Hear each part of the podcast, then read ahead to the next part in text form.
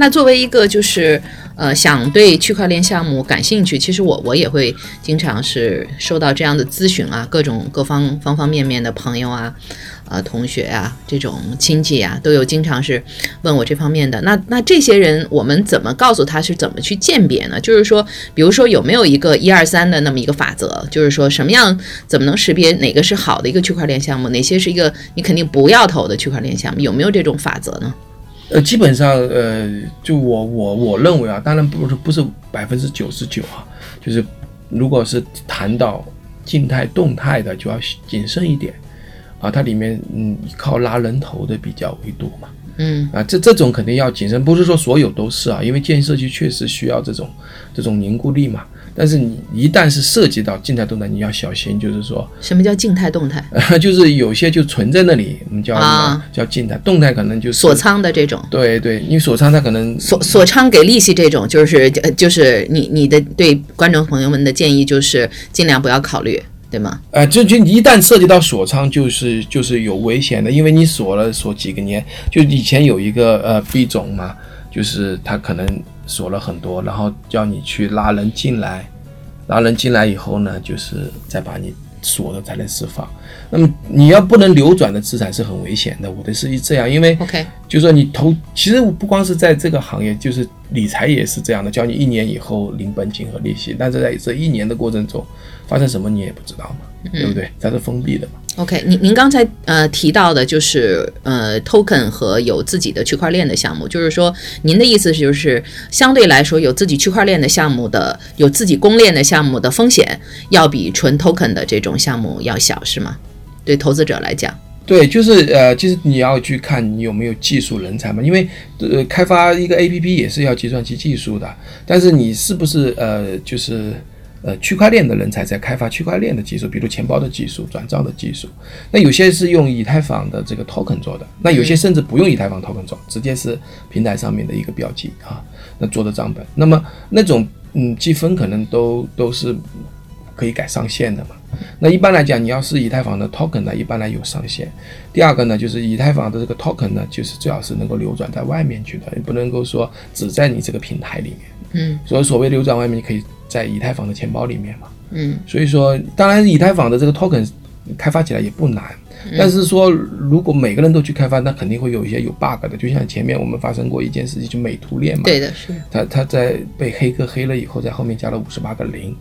那你这样的一个 token 是最后会归零的，对，马上归零了。对，就是你的总量可以或者是变化掉，所以说你不是谁都可以做这种通证，用智能合约去写这个通证的，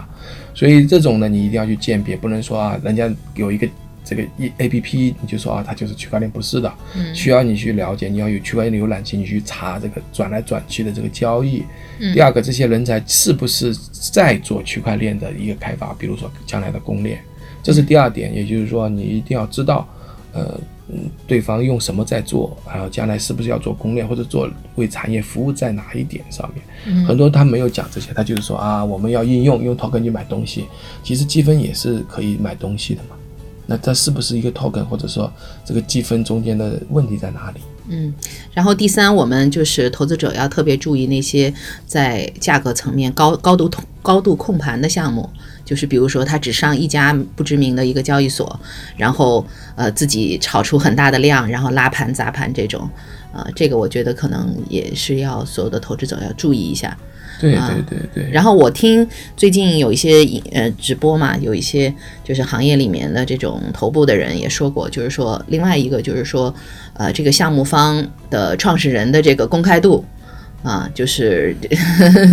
对对。这个也也是要特别注意，如果项目方都不愿意公开自己是谁，那这个那实际上就是比较存疑的一个项目。还有就是他项目方本身他有没有资，就是资历，或者说他有没有这个财力？那有些就是我我看到网上几个年轻人，然后拍张照片，写个白皮书就去募资了。那那我们不不是说这些人没有这个能力，因为他们。他们如果在熊市情况下逃走的可能性比较大了。如果你你是一个企业，或者是有一个很大的实体在后面，可能他们没有必要，因为他诚信在背书。如果就是几个人凑在一起，用什么外国人的名字，你也查不到他的来历，你也不知道他的学历，你也不知道他原来是干什么的。呃，也不知道他在区块链里面要能做什么，那你就用这个项目的话就有问题了。也就是说，他融到钱以后，你怎么知道呢？有的情况甚至不是说项目方本身割，有的可能就是带头在割你，就是他中间因为没有公开的 ICO 的这个渠道，他就可能私下里去融了一笔钱，但融到一笔钱后，他自己跑掉了。那项目方也不知道，他拿着项目方的项目去说，说完了以后给了他。对这种项目，这种事情也发生的挺多的。对对对，就说这个都是投资者非常呃，就是要小心的一些东西吧。嗯。然后可能就是大家另外也要注意一点的，就是这个呃，这个项目方的一些法律上面的一些结构，就是我觉得也是要。呃，大家要去。虽然我们发发这个这个项目很多都是这种去中心化的这种类似的这种社区的这种项目，但是也大家要注意一下这个机构，就是这个发币机构它是什么样的一个，就是法在哪个法律呃这个框架下面注册的等等。我我也建议大家就是注册一些，就是关注一下这方面的一些法律方面的一些依据啊等等等这样。您您您怎么看这件事儿？其实呢，其实当然，这有些就是说，呃，这个就是全世界来讲，我们说，因为有个功能性的通证和证券型的通证，嗯，基本上有点混淆概念嘛。有的人像美国的 SEC 就认为，啊，你是这个功能型的，实际上是证券型的。那有的证券型的，按照美国证券法来做是没办法发行的了。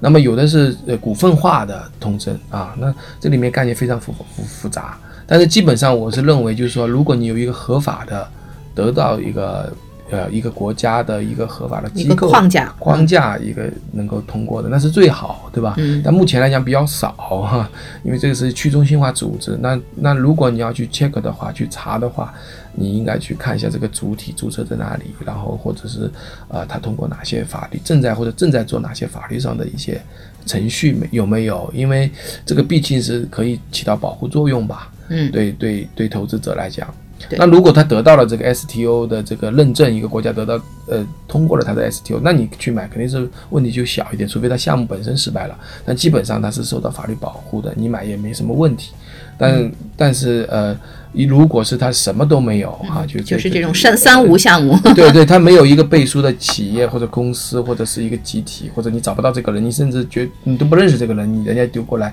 就在群里发，哎呀，这个静态动态利润是多少，然后你就是群里面的一个议员，其实百分之里面群里面其他人都是托，那你很多人就投了，你以为这项目挺好，所以说一定要小心呃这所有的这些问题吧。好的好的，那谢谢卢克。啊，今天我们就分享到这里，谢谢大家。嗯，谢谢大家。